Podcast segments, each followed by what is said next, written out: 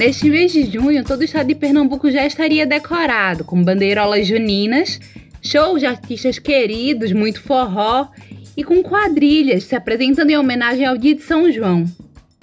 Com a pandemia de Covid-19, tudo isso mudou e pelo segundo ano consecutivo não vamos para a rua ralar bucho. Em uma boa aglomeração, ao som de forró pé de serra ou estilizado.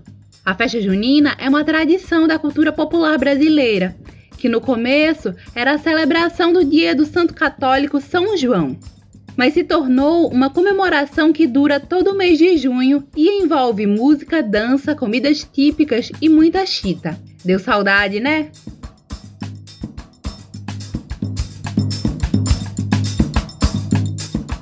Boa tarde a todos e todas. Eu sou Lucila Bezerra e está começando mais uma edição do Pros e Fato. O programa de hoje será sobre as festas juninas, que foram canceladas pelo segundo ano consecutivo. O Pros e Fato é um programa de entrevistas que debate os mais diversos temas a partir de uma visão popular. Este programa vai ao ar aqui na Rádio Paulo Freire 820 AM, todas as segundas-feiras ao meio-dia e também na Rádio Brasil de Fato. Mas você pode escutar novamente, se quiser, no site brasildefatope.com.br e também nas principais plataformas de streaming, como Spotify e Google Podcasts. Prosa e fato. Uma visão popular sobre o mundo.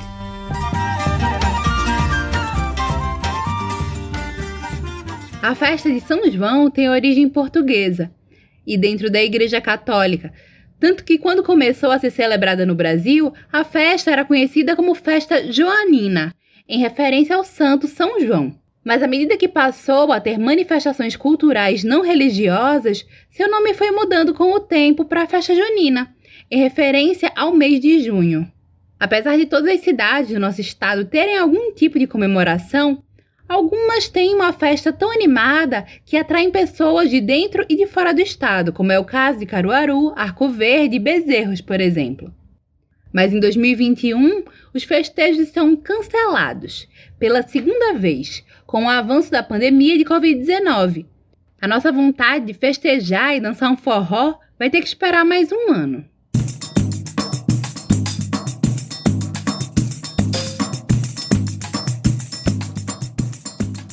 E para conversar conosco esse tema, hoje estamos recebendo Isabeli Moreira, da banda As Severinas, naturais do sertão do Pajeú. Boa tarde, Isabeli. Seja bem-vinda ao nosso programa Prós e Fato. Para começar, eu gostaria que você falasse um pouquinho sobre você e das Severinas para os nossos ouvintes. Boa tarde. É, um, um, obrigada pelo convite, por estar aqui, podendo falar de uma coisa tão importante que é a arte, que é o forró. É, obrigada a todos os ouvintes que estão nos escutando. É, eu sou Isabelle Moreira, sou de São José do Egito, sertão do Pajeú, e construo um projeto, um dos projetos que integro é junto das Severinas. Nós somos as Severinas, somos três mulheres, também composto por Marília Corrêa na zabumba, Monique D'Angelo na sanfona vocal e declamação, e a minha função é triângulo, vocal e também declamações. Assim a gente forma as Severinas, Marília, que é a zabumbeira, também é daqui de São José do Egito, e Monique de uma cidade vizinha nossa que é Itapetinha. Então a gente se apresenta como sendo o sertão do Pajéu de Pernambuco e um, um grupo de mulheres. A tradição da festa junina é muito forte no interior, desde as comidas típicas até as festas. Para começar a nossa conversa, eu queria que você falasse um pouquinho o que é que representa o São João para você. Eita, menina, é, é, esse ano, né, o ano, o ano todo, toda uma reflexão, esse momento doido que a gente está passando da pandemia, mas ano passado foi um, um baque muito forte, porque tem uma representação muito viva em tudo que eu faço. A gente brinca dizendo que o ano de brasileiro começa depois do carnaval, mas o meu precisamente ele se instala no São João. Foi a primeira vez da minha vida que eu passei um São João trancada em casa só com minha família, porque o São João é motivo de, de confraternização é, mais, é, é uma, quase uma festa religiosa, não só pela simbologia do, dos santos juninos e uma coisa do catolicismo, mas, mas é além, porque isso não se restringe a quem é católico cristão, tem nada, nada disso.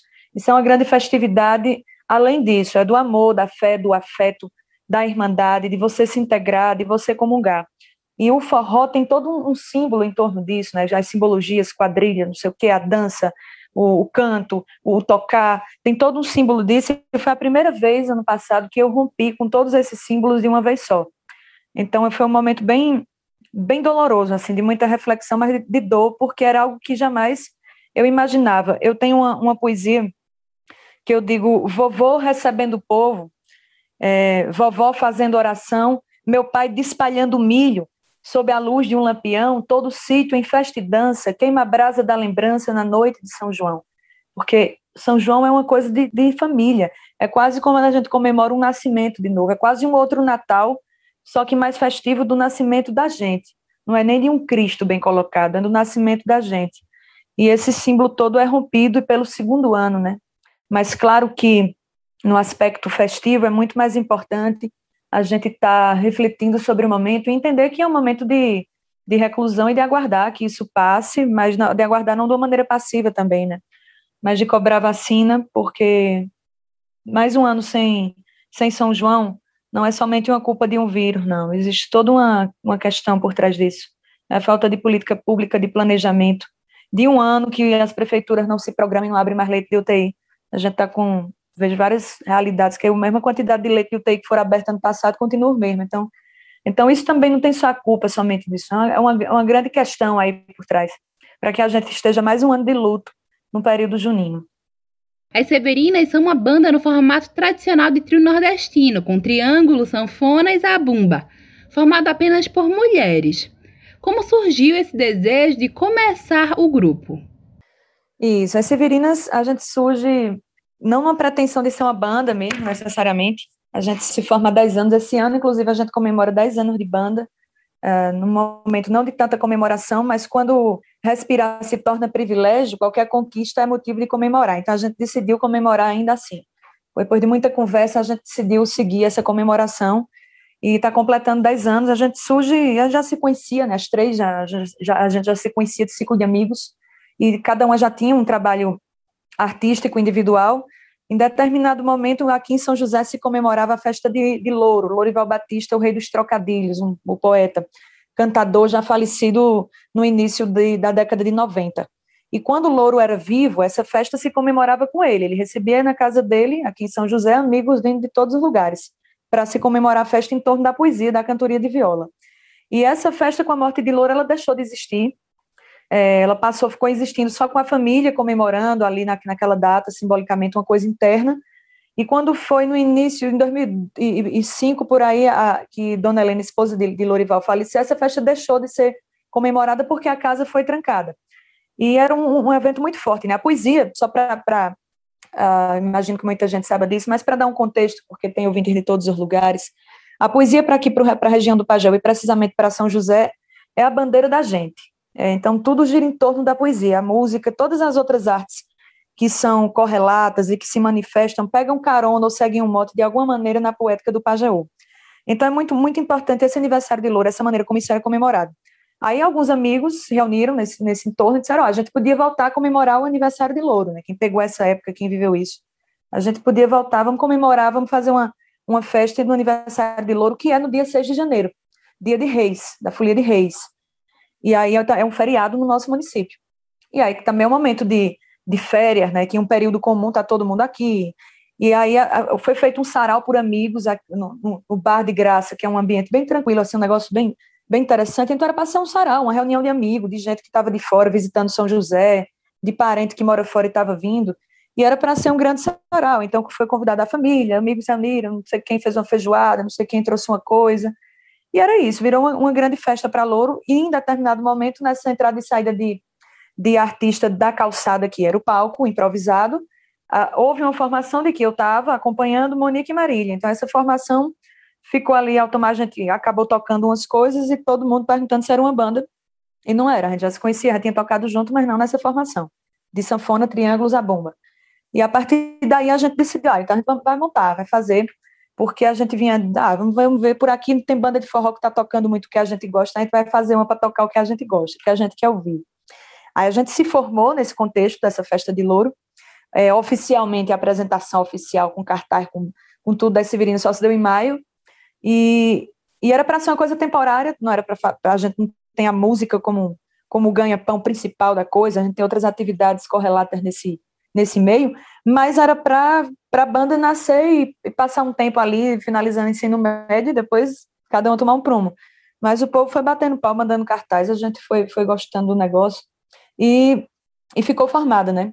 Depois a gente passou para alguns outros palcos, outros convites, e a, essa formatação de sanfonas a bomba e triângulo acabou ficando um pouco limitada musicalmente falando, porque nós não somos musicistas de estudo nem de formação, então o instrumento é meio uma, uma a gente compra um instrumento para aprender em casa. Então virou ali uma certa limitação quando a gente começou a chegar em, em palcos de dimensão maior, de, de estrutura maior, isso ficava um pouco vazio. Aí a gente convidou músicos, é, inicialmente era que só fosse mulheres totalmente, até na formação de freelance, mas a gente não conseguia ter por aqui, por o Pajeú, todo mundo que tocasse o que a gente precisasse. Aí teve que entrar uns, uns severinos, que são amigos nossos, fazem freelancer com a gente, e aí a gente, dependendo da composição do show, a gente aumenta ou diminui um instrumento de apoio, alguma outra coisa, mas a nossa composição fixa somos nós três com sanfona, triângulos, a bomba, e isso é o que norteia todo o estilo da banda, isso é o que, isso é o que vem à frente, é o carro-chefe da coisa. E aí a gente tem um repertório galgado no que a gente gosta. Toca o Luiz Gonzaga, essa coisa toda, né, os cânones do forró, mas a gente ama Vanderly, Chico César, uma pauleira de coisas, Janaína, tem, tem um povo muito bom que a gente gosta de tocar e até músicas que nem são convencionalmente do forró, mas que eu acho que junto das meninas isso toca de alguma maneira, então a gente traz. Aí conhecido o povo gostar. Né? Apesar do São João ser uma festa bem democrática e para todos os públicos, é muito comum a gente ver programações com muitos artistas homens e poucas mulheres.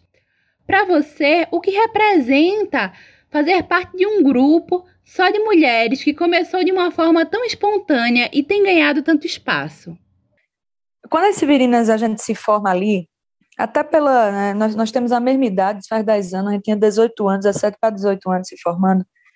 Não tinha um entendimento de. A gente não formou dizendo vamos, vamos ser um grupo só de mulheres e ter uma militância, um ativismo em torno disso. Isso não existiu. Era muito mais pela arte, pela, pela brincadeira da coisa, pelo fazer bem ali, pela troca, do que propriamente por fazer disso um ofício. Mas é, é inevitável que quando a gente ocupe qualquer lugar, que essa expressão não se torne alguma coisa para alguém. Eu não, não digo que as Severinas é referência, porque eu acho algo muito cedo. Dez anos é muito pouco. Quando eu olho, por exemplo, uma história de Bia Marinho, de Ira Caldeira, de Anastácia, uma pessoa um ícone no, no, Brasil, no mundo todo, referência, o que Marinês foi, tudo isso, essas porteiras todas abertas, então é muito cedo para dizer que é referência para qualquer coisa. Mas também nunca é tarde para você entender o seu lugar de mulher e dizer, peraí, o que, o que a gente está fazendo aqui pode ter uma importância e a gente, a partir de agora, precisa falar em nome disso. Então, precisa ler mais, precisa entender mais, precisa ter mais zelo e mais cuidado com o espaço que ocupa, porque somos mulheres. E essa condicionante vem com a gente de vida. Aí foi quando a ficha vai caindo aos poucos e que a gente começa a pensar, inclusive em coisas que a gente não pensava, de dizer, essa letra que a gente vai cantar aqui, ela é pertinente, ela, ela dá a gente o devido respeito que a gente tanto luta, ela, ela coloca a gente num patamar mais alto ou mais baixo. A gente está tá concordando com o discurso que veio sendo construído machista ao longo do tempo ou é, ou é isso que a gente quer mudar? Então, então, essas evoluções, elas não são prontas. A construção é cotidiana, diária, coisa que a gente declamava no primeiro show, que a gente disse, ah, não, vamos fazer, mas não vamos declamar mais isso, que não tinha entendido. Coisa que a gente cantou, que já gravou, que hoje a gente não vê sentido em trazer, não se sente confortável em trazer isso mais, mas que faz parte da história e que eu acho que é legal olhar com esse olhar atento. Então, essa ficha da coisa, assim, de entender, entender-se mulher no forró e no espaço, ela vem sendo construída até porque a coisa das Severinas, o nome da banda, né, onde a gente chegava, tinha uma surpresa, o povo achava que eram senhoras que vinham tocar aqueles grupos mais saudosos de coco ou coisa parecida, e a gente chegava com outra conversa, outra história, é, montando o próprio né, estilo de ser ou não, de dizer, ah, eu quero estar tá com figurino, mas ah, eu não quero, é, Marília Monique fala, eu não gosto de usar vestido de chita, e eu já gosto de usar o vestido, e aí eu vou com o meu vestido que eu gosto, como elemento de figurino, mas por sermos mulheres, necessariamente, isso foi uma coisa bem discutida, eu estou falando de um elemento apenas do figurino, mas tem pessoas que até hoje se sentem no direito de assistir um show das Severinas e questionar porque as três não estão de vestido, já que somos mulheres, como se existisse um protocolo social velado para que ser mulher tenha que ser vestido e não a calça jeans. Veja mesmo, quanto tempo faz que a gente lutou para usar uma calça jeans e não poder usar uma calça jeans no palco? No palco de forró, porque tem que ter a chita, que em algum momento alguém disse que cetim só combina com carnaval e chita com São João. Então é de uma invasão esse negócio, assim, de uma loucura, mas que isso chega também, às vezes, de uma maneira tão. Não é uma maneira agressiva, mas chega até tão ingênua, que a gente não vê isso como uma agressão, mas como mais uma vez a gente traz isso e diz, ó, oh, vamos ver aqui o que é que a gente está tá trazendo, o que é que a gente quer. Então eu falo de um elemento mais de outras coisas, né? Já aconteceu, por exemplo, como eu falei, nós somos a banda, nós decidimos as Severinas, somos nós três. Nós escolhemos repertório, nós decidimos para onde nós queremos ir ou não. É, não temos empresário que toma conta do que a gente fala e do que a gente diz. A gente decide, tem um grupo que decide junto, né, de produção, mas já aconteceu da gente chegar em show e uh, as entrevistas serem conduzidas e eles perguntarem aos, aos músicos que estão com a gente, se referirem, os meninos dizerem, não, pergunta às meninas, porque a gente está aqui acompanhando, e o povo, não, mas e aí, como é que é? E o repertório que vocês escolhem? E aí o músico, não, mas é porque são elas que escolhem. Não, mas é, existe ainda né, esse negócio, e é aí que eu acho que é importante bater e a gente começar a questionar isso. Surgiu de uma maneira inconsciente, mas hoje em dia tem muita consciência, parar mesmo, escutar, se ouvir, escutar outras mulheres forrozeiras também, porque nossas referências iniciais, que como acontece com a maior parte de, de em todas as áreas, né? Se você é poeta, você vai ler homens poetas, se é cordelista, homens cordelistas, e nossas referências também do forró muito masculinas e, e de composições e tudo. E aí a gente vai começando a, a tirar essas pedras do calçamento para poder andar descalço. Eu acho que é, tem, tem sido por aí. Fácil não tem sido, é diário, mas está sendo, está sendo. Vamos dar uma pausa na nossa conversa com Isabelle Moreira, que está só no início, e voltamos já já.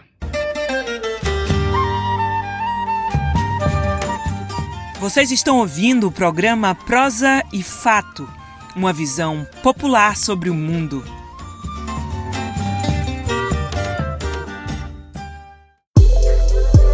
Somos a Expressão Popular, uma editora e livraria que contribui para a formação do pensamento crítico da militância. Com livros de qualidade e preços acessíveis, levamos mais conhecimento até você, no compromisso de construir um mundo mais justo. Este mês, o nosso Clube do Livro está de aniversário e completa três anos. E queremos celebrar essa conquista junto com você. Acesse o nosso site e conheça as nossas obras. expressãopopular.com.br Expressão Popular, há mais de 20 anos na Batalha das Ideias.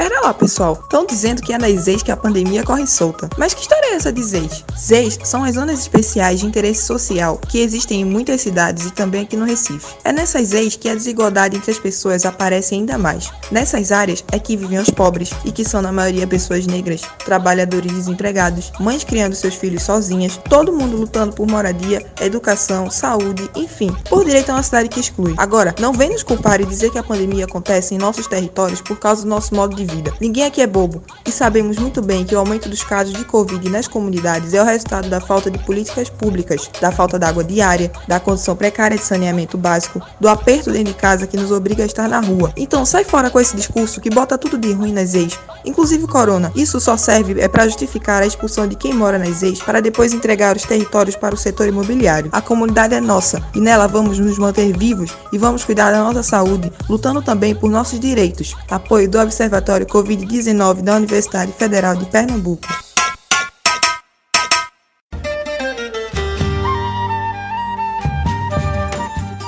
Voltamos a apresentar o programa Prosa e Fato, uma visão popular sobre o mundo. Voltamos com o programa Prosa e Fato. Hoje estamos recebendo Isabelle Moreira, da banda As Severinas, naturais do sertão do Pajeú. Em 2021, o grupo está completando 10 anos e até lançou um documentário bem interessante no YouTube, contando mais sobre a trajetória de vocês.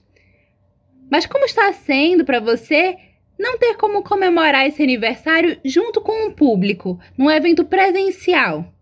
A gente foi bem relutante com isso, se comemoraria ou não, de como ia fazer, até porque a pretensão inicial era, era lá atrás. Um documentário, uma circulação de shows, a gente, lógico, não tinha como circular show, ficou no documentário e passou a ser um EP que a gente está para lançar agora, no início de junho, é, final desse mês para o início de junho, um EP com seis faixas para esse momento, que aí não, é, tudo vem inédito, é uma, é uma, outra, não vai ser uma retomada dos dez anos, não, vai ser uma coisa meio mais nova, mesmo a gente propondo outras músicas, poesias, outras histórias, e, e esse, esse documentário também teve que ser readequado, então o projeto acabou que ficou moroso, porque a gente precisou, inclusive, fazer outro roteiro, construir outro projeto, porque a maneira como ele seria gravado inicialmente seria diferente. Seria um documentário que ia propor coisas de registro de shows e a gente ia ficar fazendo isso, mas como não tem show, teve que readequar e a gente fez de depoimentos de pessoas. E aí também foi uma equipe muito reduzida para circular. É, foi, teve que readequar tudo, né? Minimamente, ainda mesmo por mais que você se cuide, a máscara, o álcool, todas as orientações, saiu de casa já é risco. E nós somos três, em três famílias diferentes, em duas cidades diferentes, que mesmo se encontrando, tendo cuidado, fazendo exame, fazendo testagem, não sei o quê, se programando, há um risco que se tem. Então a gente pensou muito para isso, mas decidiu fazer esse momento simbólico, porque também não tem nenhuma expectativa de quando isso vai poder acontecer. Então, pode ser que ano que vem a gente não conseguiria também fazer, não conseguisse, aliás, fazer isso também. Aí, para entrar em estúdio, é, foi do mesmo modo, foi até um pouco mais tranquilo, porque a gente não precisava estar se deslocando tanto tinha as agendas, o estúdio já ficava reservado para isso, e com a equipe totalmente reduzida. Então, tudo mudou, porque a gente tinha pensado outras participações, inclusive de instrumentos e outros arranjos, mas que a gente precisou adequar tudo e deixar sua participação vocal e o que desse para gravar de longe, poder trazer.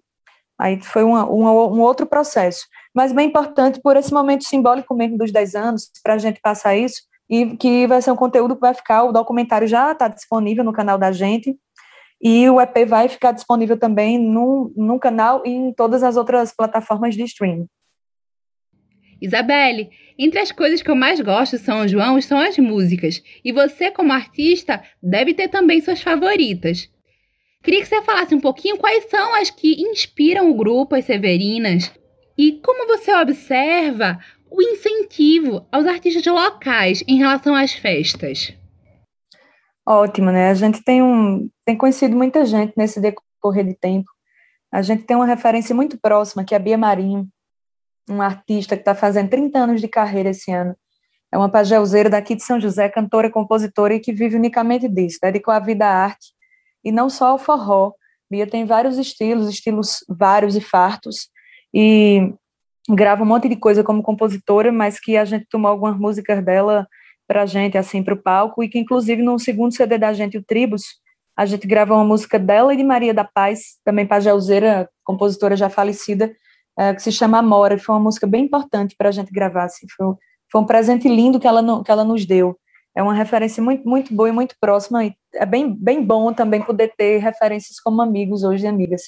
A Cristina Amaral, que é de Sertânia, do Agreste, Ira Caldeira, que está fazendo esse, esse forró, Nádia Maia, que é uma grande amiga nossa, é, um monte de, de, de pernambucano, tem Sandra Belê, que a gente tem, tem conversado que só sobre tudo, uh, Renata Arruda, que é uma compositora maravilhosa, a gente está tá trabalhando, uh, estudando ainda uma música de Renata Arruda, que é o Chamego do Pavio, muito legal essa, essa faixa dela também, em parceria com outra compositora maravilhosa que a gente gosta, então a gente está tá tendo, tá entendendo assim, tem um monte de, de musicista também que é bem bem bacana da gente trocar experiência. As meninas das Januárias, a gente a gente se curte, se compartilha, nunca se encontrou para dividir forró mesmo de palco ali, mas houve já um, um, encontro rápido, por sinal, no último show que nós fizemos, eu acho até que foi o último show das meninas, a gente acabou se esbarrando, foi uma apresentação no Recife, e a gente se encontra e se curte. A Paraíba também tem um movimento muito muito forte, né? Carol Benigno, uma sanfoneira incrível. Uh, Thais Nogueira, que a gente já vem acompanhando, que eu falei, Sérgio Pana, que está com a gente nesse EP agora, com a participação. E é isso, a gente vai tomando umas, uma, umas costuras, né? Vai, vai, vai, tomando um tento, assim, de reunir um monte de gente, de mulherada boa e de, de se somar. gente que não se acaba mais, assim, é uma lista de uma rede de mulheres forrozeiras que se a gente parar, a gente diz assim, onde é que eu estava esse tempo todinho que, que não vi isso acontecendo? Que movimento doido é esse? Né? Que movimento é esse que está acontecendo? Tudo muito lindo e muito profissionais, muito incríveis. Isabelle, eu gostaria de agradecer pela tua participação aqui no nosso programa.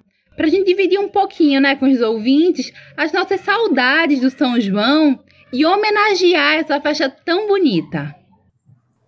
Ah, obrigada. Eu que agradeço pelo espaço, pelo convite. Falar de São João é mais do que prestar uma, uma homenagem, né? É a vivência mesmo, é uma gratidão por essa oportunidade de se passar nessa vida e fazer alguma coisa de concreto.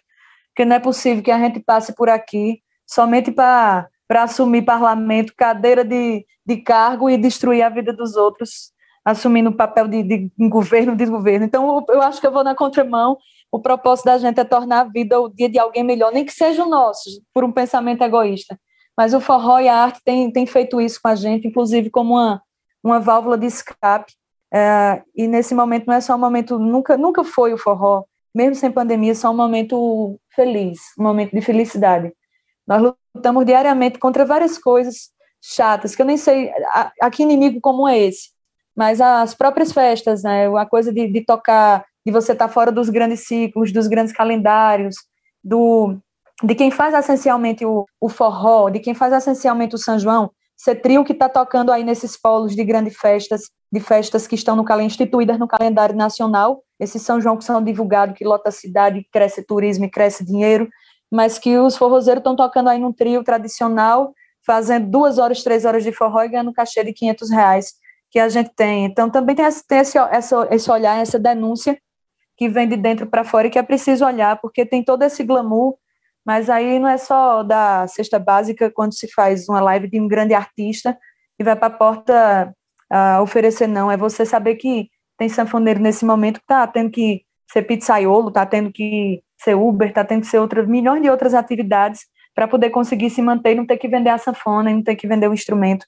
Como eu vejo muita gente vendendo violão, pandeiro, coisas de percussão, que eu sei que são instrumentos de trabalho da pessoa, mas que agora não tem condição. Então, a, a gente vive no, as Severinas, precisamente, nós temos uma zona de conforto por não precisarmos ainda fazer isso, mas talvez a gente não precise porque a gente não fez da música o primeiro ofício, porque não foi permitido, porque, porque a gente não, não, não tem essa permissão.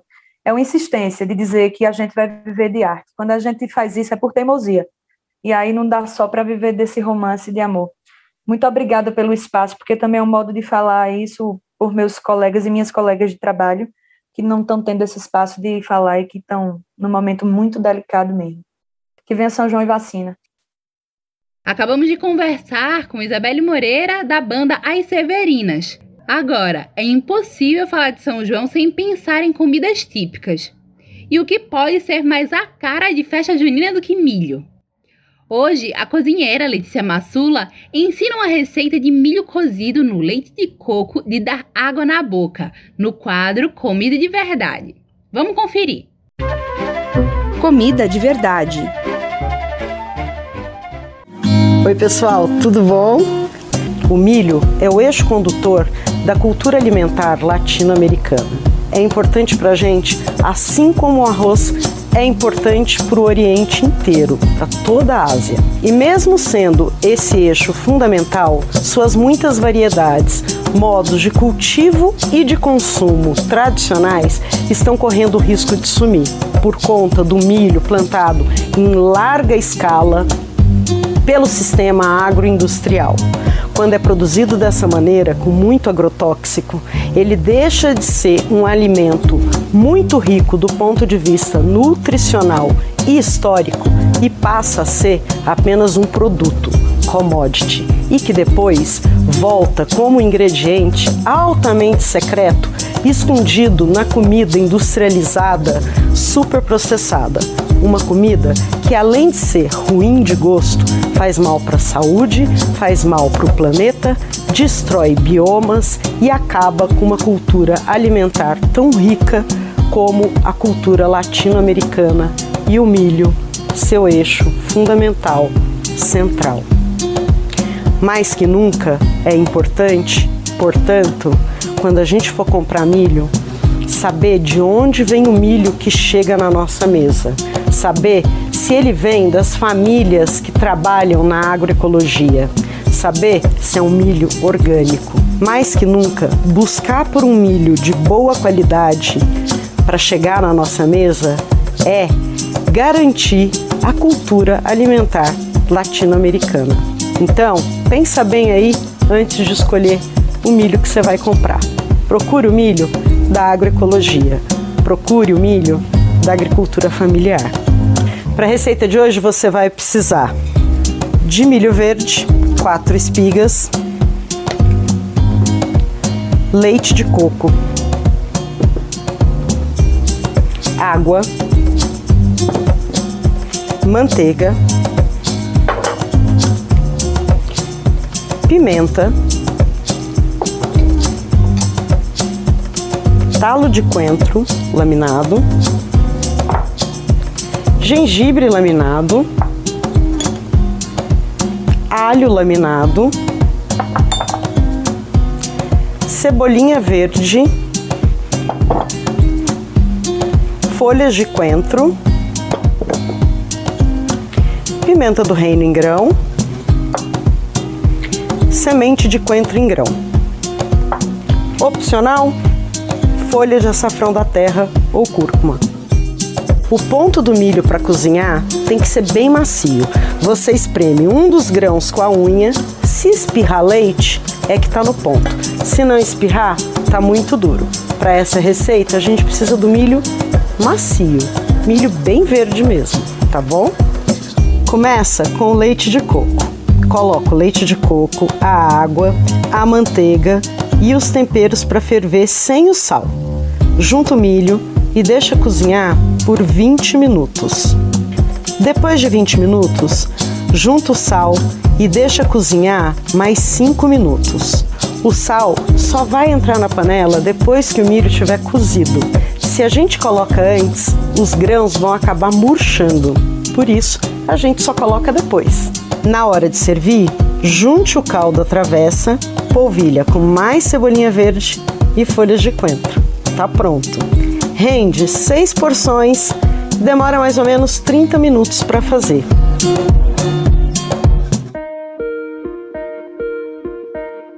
Se você quiser sugerir algum tema, fazer um comentário ou tirar qualquer dúvida sobre o nosso programa, você pode entrar em contato conosco pelo telefone, que também é WhatsApp. Anota aí: DDD 81 99606 0173. Caso prefira mandar um e-mail, o nosso endereço é o prosifato.gmail.com. Manda que eu vou adorar saber o que vocês estão achando.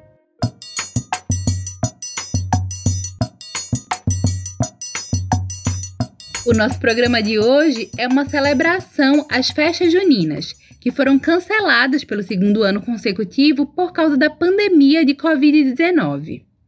Mais um representante das festas juninas são as quadrilhas matutas, que têm origem em danças populares da Inglaterra, que se popularizaram pela nobreza europeia. Com o tempo, ela se popularizou em áreas rurais como uma forma de celebrar e agradecer a colheita, bem como homenagear os santos populares, como São João e Santo Antônio.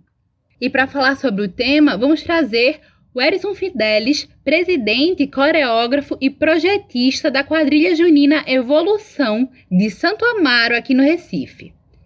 Seja bem-vindo ao nosso programa Prosa e Fato, Erison.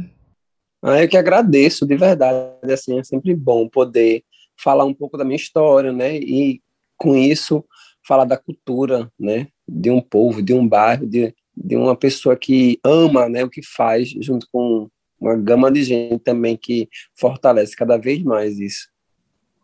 Apesar das quadrilhas se apresentarem só em junho, a preparação para o espetáculo demora o ano inteiro.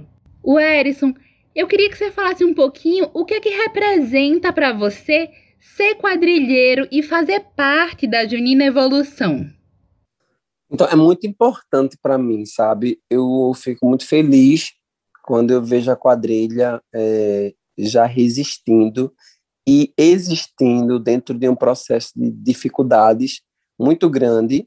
E aí, quando eu olho para todos, todos esses anos, né, desde 2008 até os anos atuais, a gente tem aqui resistido, se fazendo presente na cultura, né, e do bairro, inclusive, que a, a quadrilha ela passa, ela vai para além de só dançar quadrilha, de ser só o artístico, de, de preservar a cultura.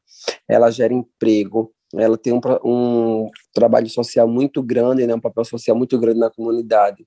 A gente trabalha com muito é, é adolescente, adultos, e é, tem essa, essa função também de fazer com que ele se profissionalize dentro do processo artístico.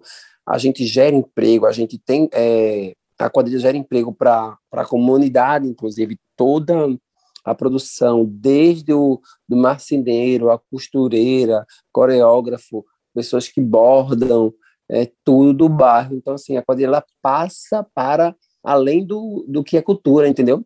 E aí isso é muito gratificante para mim. É, tenho muito orgulho de, ser, de, ter sido a pessoa que Deus escolheu para ter a ideia e seguir né, com isso. E eu não sigo sozinho, né? eu tenho uma equipe incrível, absurdamente é, competente para que a gente possa estar tá ainda firme nesse processo todo tão complicado, mas prazeroso. A parte que a gente vê como público das quadrilhas são as apresentações, mas na verdade é algo que exige muito planejamento e dedicação o ano inteiro. Conta um pouco mais sobre o que precisa para construir as apresentações e como é o ano inteiro dos quadrilheiros e quadrilheiras.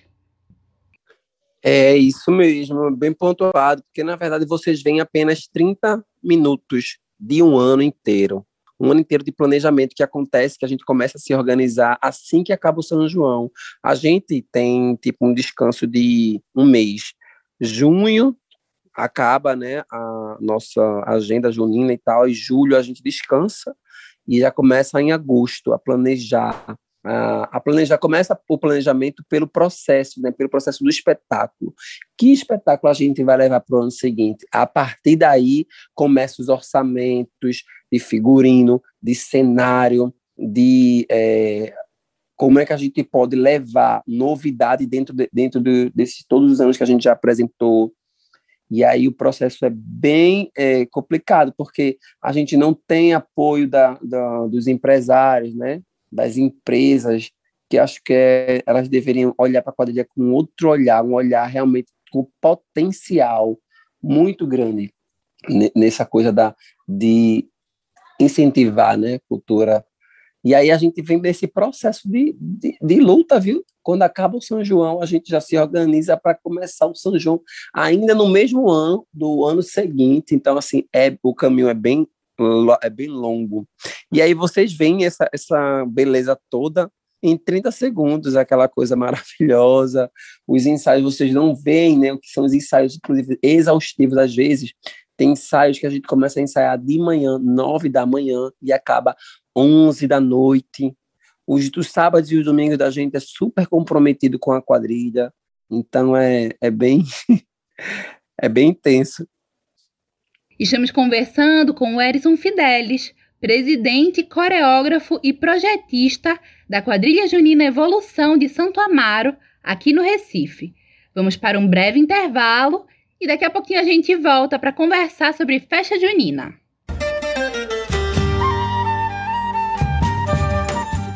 Vocês estão ouvindo o programa Prosa e Fato, uma visão popular sobre o mundo.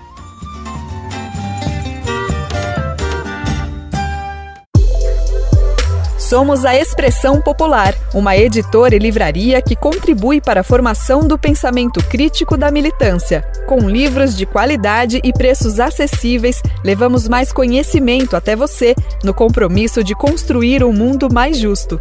Este mês, o nosso Clube do Livro está de aniversário e completa três anos e queremos celebrar essa conquista junto com você. Acesse o nosso site e conheça as nossas obras. expressãopopular.com.br Expressão Popular, há mais de 20 anos na Batalha das Ideias. Pera lá, pessoal, estão dizendo que é nas ZEIS que a pandemia corre solta. Mas que história é essa de ZEIS? ZEIS são as zonas especiais de interesse social que existem em muitas cidades e também aqui no Recife. É nessas ZEIS que a desigualdade entre as pessoas aparece ainda mais. Nessas áreas é que vivem os pobres e que são na maioria pessoas negras, trabalhadores desempregados, mães criando seus filhos sozinhas, todo mundo lutando por moradia, educação, saúde, enfim, por direito a uma cidade que exclui. Agora, não vem nos culpar e dizer que a pandemia acontece em nossos territórios por causa do nosso modo de vida. Ninguém aqui é bobo e sabemos muito bem que o aumento dos casos de Covid nas comunidades é o resultado da falta de políticas públicas, da falta de água diária, da condição precária de saneamento básico, do aperto dentro de casa que nos obriga a estar na rua. Então sai fora com esse discurso que bota tudo de ruim nas ex, inclusive corona. Isso só serve é para justificar a expulsão de quem mora nas ex para depois entregar os territórios para o setor imobiliário. A comunidade é nossa e nela vamos nos manter vivos e vamos cuidar da nossa saúde, lutando também por nossos direitos. Apoio do Observatório Covid-19 da Universidade Federal de Pernambuco.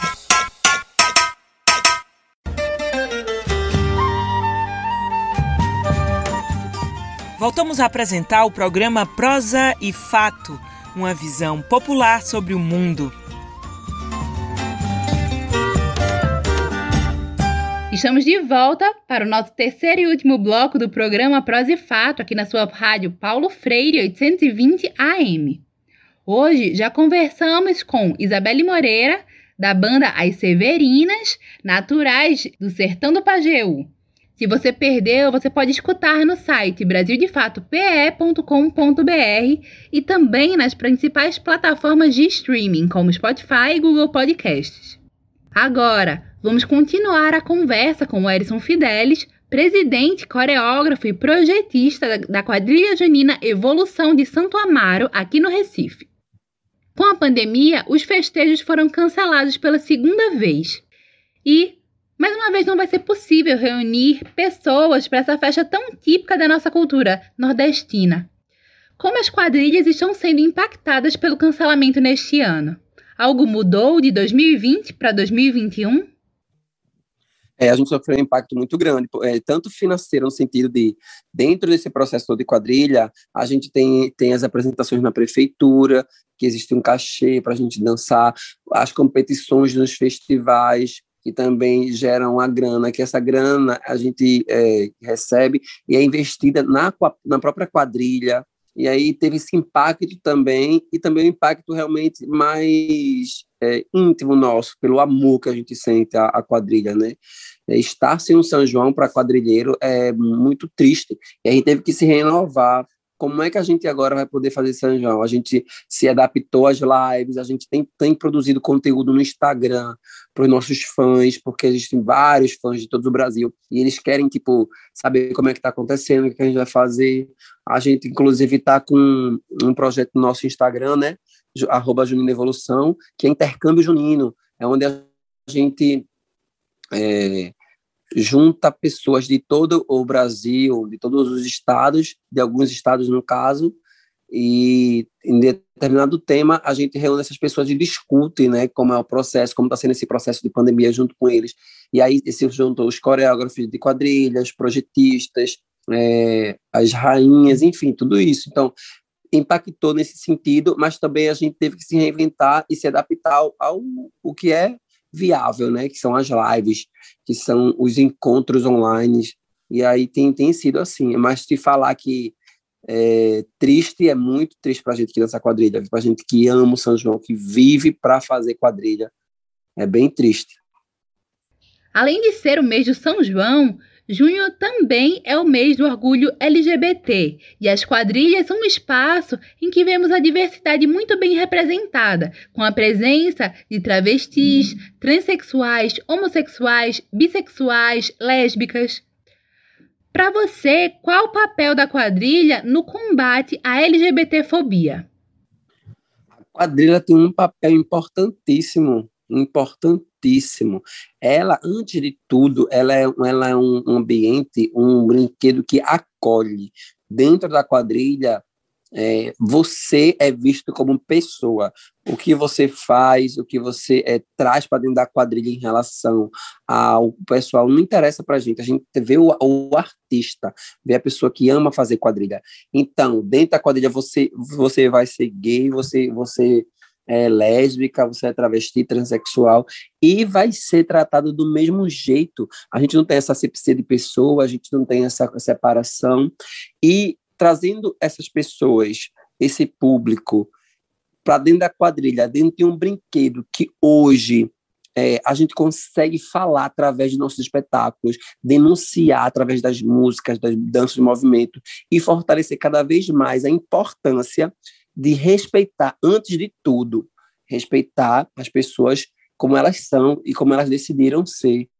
E a quadrilha ela tem isso, a quadrilha tem isso muito forte. Inclusive na minha quadrilha, é, eu sou gay, tipo, tem muita gente também que é, dirige a quadrilha comigo, que também é do é, são LGBT, e isso é importante demais, mas assim, ninguém deixa de se respeitar. E quando a gente vai para o, para o São João, que a gente apresenta o espetáculo, e o pessoal olha e vê arte ali, antes de qualquer coisa, apontar o dedo e dizer aquilo ali é, é isso, aquilo ali é aquilo, não conseguem ver isso, é muito, muito gratificante, é muito gratificante de verdade. E também outra coisa que é tipo libertador, né? Porque a gente, apesar de tudo, está no, é, no século XXI, é, tanta coisa acontecendo e gente, tipo, ainda tem preconceito, pessoas preconceituosas em relação a, a ao outro, é, é muito bom, sabe? E é muito forte, fortalece demais a, o brinquedo popular, né? Que é a quadrilha junina, dentro desse processo todo de defender a, as causas também.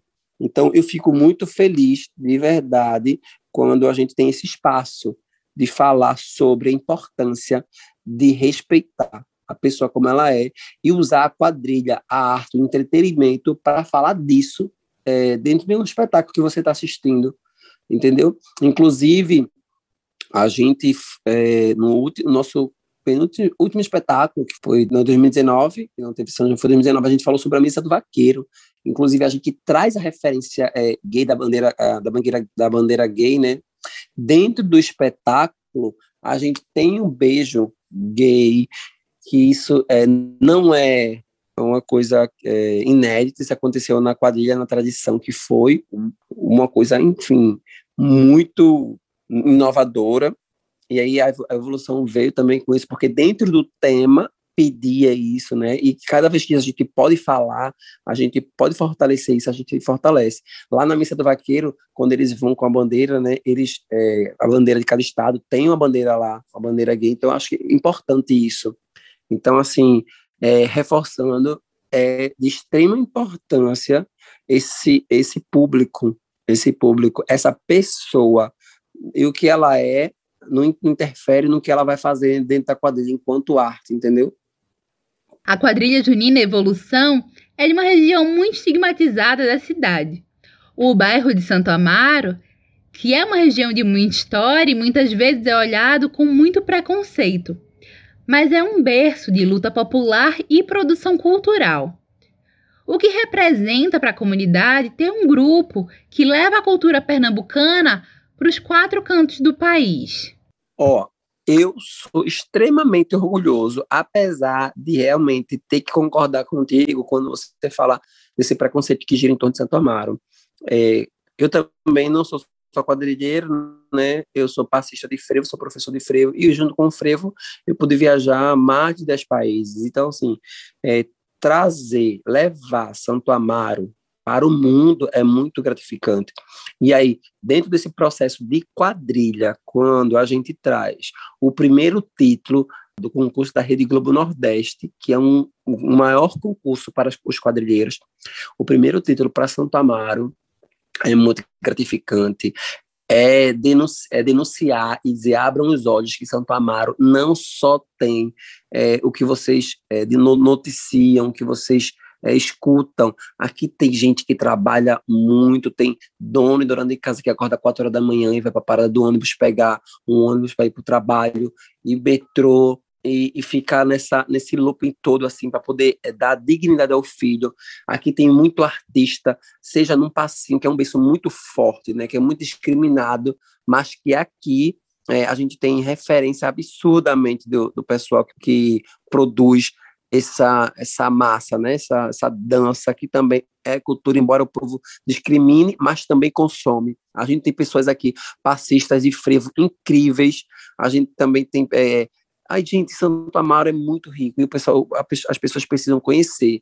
Fala de Santo Amaro aqui seria muito pouco, assim, a gente tem pouco tempo para poder falar da grandiosidade de Santo Amaro. Então, quando eu é, me vejo dentro de Santo Amaro como referência de, é, entre aspas, uma pessoa que deu certo, eu fico muito orgulhoso, porque aí eu posso também, através de tudo isso, da minha arte, da minha vivência, da minha vida e coragem mesmo, conseguir manter, trazer as pessoas para perto de mim, produzir cultura e é cada vez mais é, potencializar, né?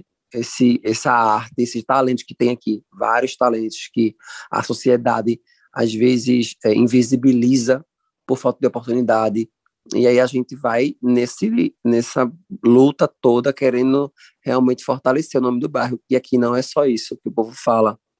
Não é só isso mesmo. Eu, eu sou prova viva disso. Eu, eu tenho muito orgulho, muito orgulho de verdade de poder é, cada vez mais levar o nome de Santa Mara assim pro topo, sabe? O Erison, eu gostaria de te agradecer pela participação aqui no Prosa e Fato. A quadrilha é onde melhor conseguimos ver a alegria e a beleza das festas juninas. Espero que muito em breve possamos acompanhar as competições e as apresentações da quadrilha Junina Evolução e de tantas outras.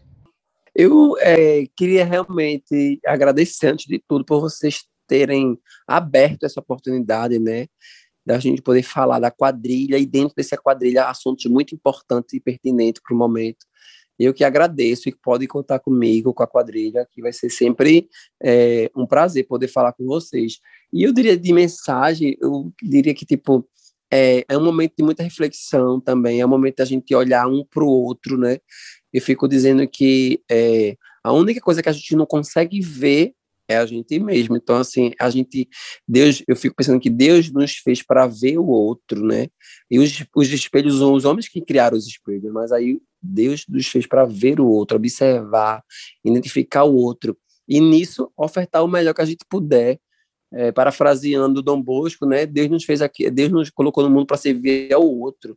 Então, nesse processo todo de servir, estar em casa, é, se cuidando, é, obedecendo às normas, é, uma, é um momento de, de realmente contribuir, mesmo que distante, com uma volta de um São João incrível, que a gente possa matar a saudade, que a gente possa dançar um forró, que a gente possa ir para Caruaru, que a gente possa é, ir para um show no Cita Trindade, ou ver o festival de quadrilha. E aí é uma forma assim de, de cuidar do outro. Eu diria que é isso. É a gente realmente aproveitar esse momento degustar, né, saborear essa dor, essa saudade, para que quando a gente possa realmente voltar ao normal, a gente é, cada vez mais é, faça valer a pena, dê valor, né? Esses momentos que são bem importantes, mas a gente às vezes deixa passar despercebido.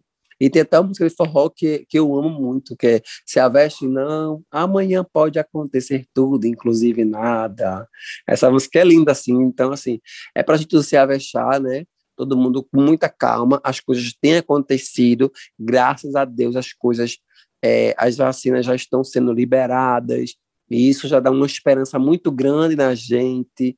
A gente, apesar de tudo, é brasileiro mesmo, nordestino, é aquela pessoa que não desiste e acredita até o final. Então, a gente tem esse, é, fazendo esse exercício do, do acreditar também e contribuindo da forma de, de cuidar do outro, e se manter dentro de casa, se cuidando, usando máscara. E é isso. Essa é a mensagem que eu deixo para vocês e que a gente possa, no futuro muito próximo, se abraçar e vocês todos é, saborear, degustar de um espetáculo junino incrível de quadrilha, de voltar a cantar, de dançar. E é isso. E a gente vai.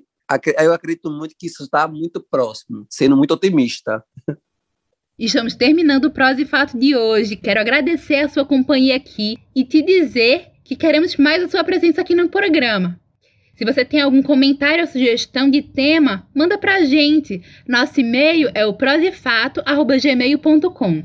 Você também pode ligar ou mandar um WhatsApp para o telefone DDD 81 996060173. Manda um oi pra gente nesse número de WhatsApp que você vai ficar recebendo nossas notícias diariamente. Segue também a gente nas redes sociais, no Instagram e no Twitter, que é o arroba Brasil de Fato PE, e Brasil de Fato Pernambuco no Facebook. E se você quiser escutar novamente, é só acessar o site brasildefatope.com.br e também as principais plataformas de streaming, como Spotify ou Google Podcasts. Obrigada pela sua audiência, até a próxima semana. Temos um encontro marcado aqui na Rádio Paulo Freire toda segunda-feira ao meio-dia. Este programa é uma realização do Brasil de Fato Pernambuco. Apresentação e roteiro de Lucila Bezerra, produção de Rani Mendonça, edição de Fátima Pereira e apoio da equipe de jornalismo do Brasil de Fato. Um abraço bem forte, se cuidem e até semana que vem. Tchau! Você acabou de ouvir o programa Prosa e Fato, uma realização do Brasil de Fato Pernambuco. Acompanhe mais notícias acessando brasildefatope.com.br e também nos sigam nas redes sociais.